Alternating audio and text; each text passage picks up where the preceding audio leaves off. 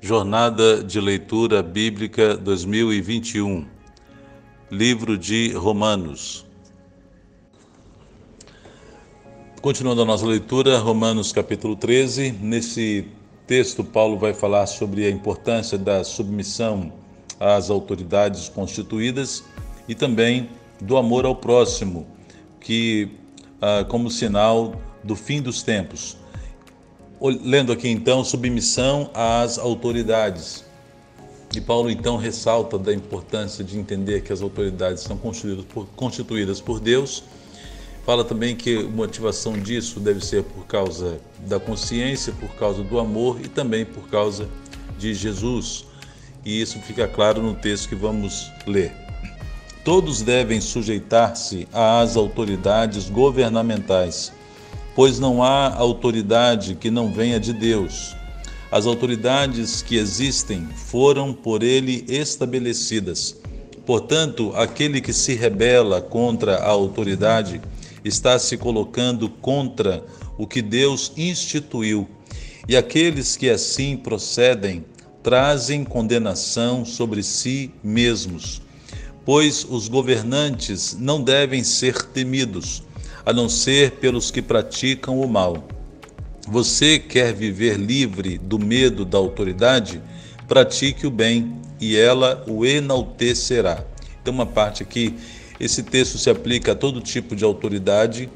Paulo está falando especificamente das autoridades governamentais que naquele tempo subjugavam o povo e tinha a autoridade do imperador romano, de César, tinha também aqueles os governantes das regiões menores e todos eles estabelecidos, tinha o Senado romano. E Paulo está dizendo que todas essas autoridades são instituídas por Deus, indo como nos nossos dias também, seja prefeito, vereador, seja deputado, governador, presidente, todas as autoridades são instituídas por Deus e precisam receber de nós o respeito e a submissão e a obediência àquilo que é dito pelas autoridades, para que possamos ter, viver em paz e sermos e praticarmos o bem e não sermos condenados pelas autoridades. Verso 4. Pois as autoridades, a autoridade é serva de Deus para o seu bem. Mas se você praticar o mal, tenha medo, pois ela não porta a espada sem motivo é serva de Deus, agente da justiça, para punir quem pratica o mal. Portanto, é necessário que sejamos submissos às autoridades, não apenas por causa da possibilidade de uma punição, mas também por questão de consciência. É por isso também que vocês pagam imposto pois as autoridades estão a serviço de Deus, sempre dedicadas a esse trabalho.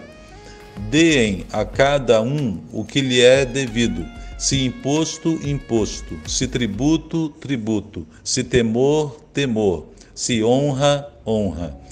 Que texto maravilhoso, né?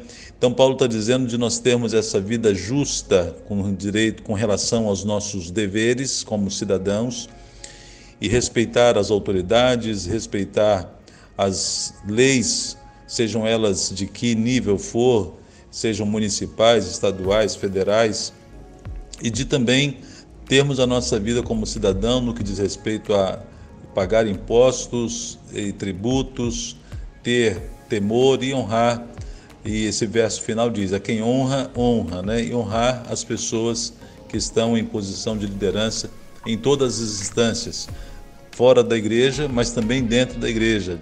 É importante você também respeitar as autoridades constituídas dentro da igreja de Cristo. O amor ao próximo e o fim dos tempos. Não devam nada a ninguém a não ser o amor de uns pelos outros, pois aquele que ama seu próximo tem cumprido a lei. Numa outra versão diz, né? A ninguém devais coisa alguma exceto o amor. Então, irmãos, no que diz respeito ao amor, nós vamos sempre ser devedores, podemos dizer assim, em amar profundamente uns aos outros. E digo de sermos sempre devedores, não no sentido de conformismo, né? de uh, de pensar, não, já que vou sempre dever, não vou amar. Lógico que não é isso. Mas de não dever nada a ninguém, mas no amor nós sempre nunca vamos conseguir cumprir e dar paga do amor devido na sua expressão máxima, como a palavra de Deus espera de nós e como deveríamos, pela nossa limitação falha humana, mas devemos amar a todos sim. Pois estes mandamentos: não adulterarás, não matarás, não furtarás, não cobiçarás e qualquer outro mandamento, todos se resumem neste preceito: ame o seu próximo como a si mesmo. Então, repare que Paulo cita aqui os uh, mandamentos uh, finais dos Dez Mandamentos, justamente aqueles que se aplicam às relações humanas. Os primeiros mandamentos, de 1 a 4, falam do nosso amor a Deus e os seis últimos falam do nosso amor para com o próximo. E eles estão, diz isso, né, que esses mandamentos se resumem num só, que é ame o seu próximo como a si mesmo. O amor não pratica o mal contra o próximo, portanto, o amor é o cumprimento da lei. Façam isso compreendendo o tempo em que vivemos. Chegou a hora de vocês despertarem do sono porque agora a nossa salvação está mais próxima do que quando cremos. Repare que quando Paulo fala isso aqui, faz lembrar o texto que depois ele escreve aos Tessalonicenses, né? Desperta tu que dormes, levanta-te dentre os mortos e Cristo te esclarecerá. E Paulo está dizendo também das pessoas despertarem do sono e saberem que ah, se aproxima a salvação de Deus. O tempo os sinais dos tempos estão todos aí, e isso se aplica a nós hoje também.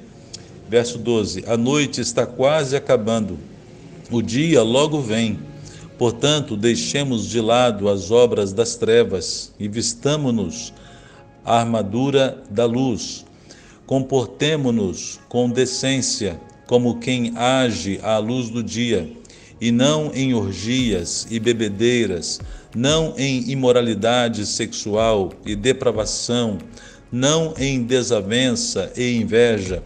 Pelo contrário, revistam-se do Senhor Jesus Cristo e não fiquem premeditando como satisfazer os desejos da carne. Algumas coisas que queria falar aqui. Quando fala não ficar premeditando como satisfazer os desejos da carne, é como diz o ditado, né? Mente vazia é oficina do diabo.